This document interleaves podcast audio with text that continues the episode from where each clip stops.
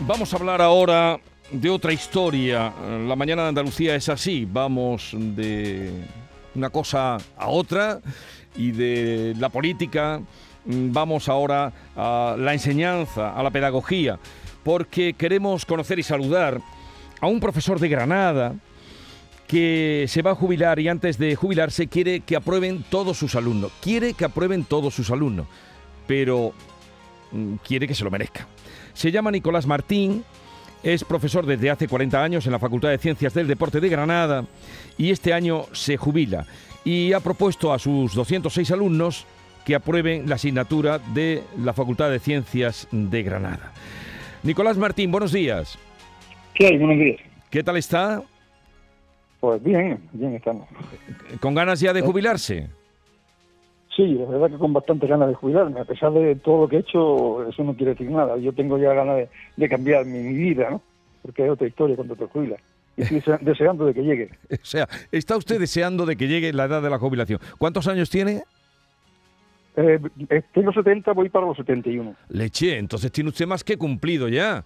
Eh, ha, dado mm, un añadido mm, pues de, cinco años nada menos. Mm. No, pero en la universidad, en la universidad esto es normal. Sí. no, te, hasta los 70 años nadie te dice nada, sigues trabajando. Sí, pero los 70 es cuando, cuando te dicen, ¿me quiere, eh, quiere acabar el curso? Y entonces dices, vale, venga. Y acabar el curso va, a suponer que me van a quedar pues tres meses y pico para los 71. Pero sabe usted que, que hay muchos profesores que salen huyendo también de, de, la enseñanza. Pero bueno, haya cada uno. A ver, cuénteme esa idea de que usted quiere que todos los alumnos que tiene este año, y me parece que es una, eh, una propuesta loable, que aprueben su asignatura. Eh, yo lo he hecho quizás porque se han dado las condiciones para poder hacerlo. Esto no lo puede hacer cualquiera, eso está, claro, ¿no? Eh, yo lo que me he propuesto este año es que aprueben todos los alumnos, pero que aprueben ellos. Pero para ello llevo un, trabajo desde hace mucho tiempo, desde, antes, desde antes de la pandemia. Eh, yo con el programa CAJU cambié, intenté cambiar el sistema de, enseñanza y hacer los exámenes por eso, pero vino la pandemia, había hecho unas cuantas preguntas y durante la pandemia porque sin, esto hubiera sido imposible. Durante la pandemia, que no sabía qué hacer, pues, seguía aumentando el número de preguntas y cuando la, he contado, había hecho 4.287 preguntas. Sí. En casi dos años. Que eso, lo primero es poder tener 4.287 preguntas para poder hacer un examen como yo estoy haciendo cada hora. Sí. No cada día, cada hora. A las 9 entra un grupo, a las 9 y 2 eh, el examen. A las, 9, a las 10, a 10 y 2 examen. Y así durante todo el curso. Eh, luego, aparte de eso, pues he colgado, he colgado, bueno, tengo un montón de documentación que la he colgado, todo apunté, todo, vamos, eh, las clases con, mm, con audio y vídeo explicativos que tienen que ser, de la audio tienen que pasar al vídeo, tiene un montaje eh, exagerado. He colgado, que es increíble, porque en realidad las clases son tres meses, tres meses y medio. Es, lo que yo voy a dar de clase. Y en tres meses y medio le he colgado a más de, un archivo, más, más, de, un, de, un, archivo. Le he colgado 354 archivos en la plataforma Prado para que ellos puedan coger y, y, lo de, bajando, descolgándose y para, para estudiar, para, para todo, todo lo que le haga falta. Y le he colgado también, porque tenía las preguntas, le he colgado 224 exámenes. No quiere decir que todos los alumnos hagan 224 exámenes, pero claro, ten en cuenta que a lo mejor en, un día hacen seis grupos, pues son seis exámenes distintos. Entonces, claro, hay un montón de exámenes, luego exámenes de recuperación, luego todos los miércoles durante el curso he estado haciendo exámenes de, de, recuperación. Aparte, había exámenes de incidencias que le llamaba, primero que eran los que se ponían enfermos, los que iban a un campeonato de España, que había muchos, o un campeonato del mundo, que tenían cualquier actividad de este tipo y no podían venir a clase. Y luego estaban los exámenes de recuperación, que todos los miércoles había exámenes de recuperación. Eh, entonces, los exámenes de, recuperación empezaban a las ocho y media y terminaban a las diez de la mañana los exámenes duraban desde tres minutos al más largo veinte o veintitantos. Y, entonces mm, eh, los alumnos iban entrando, eso parecía un supermercado. Uno entraba a las ocho, otro entraba a, las nueve y media y otro a, a, o sea, a las diez menos diez. ¿eh? Eh, ha sido un poco un poco un montaje, la verdad que bastante bastante complicado. Usted debe ser un hombre muy ordenado.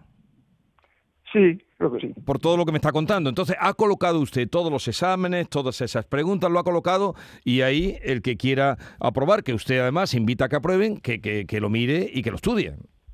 Claro, efectivamente sí. O sea, que, que eh, eh, es un aprobado que hay que ganárselo, pero ahí está todo para que quieren ganárselo, ahí lo tienen.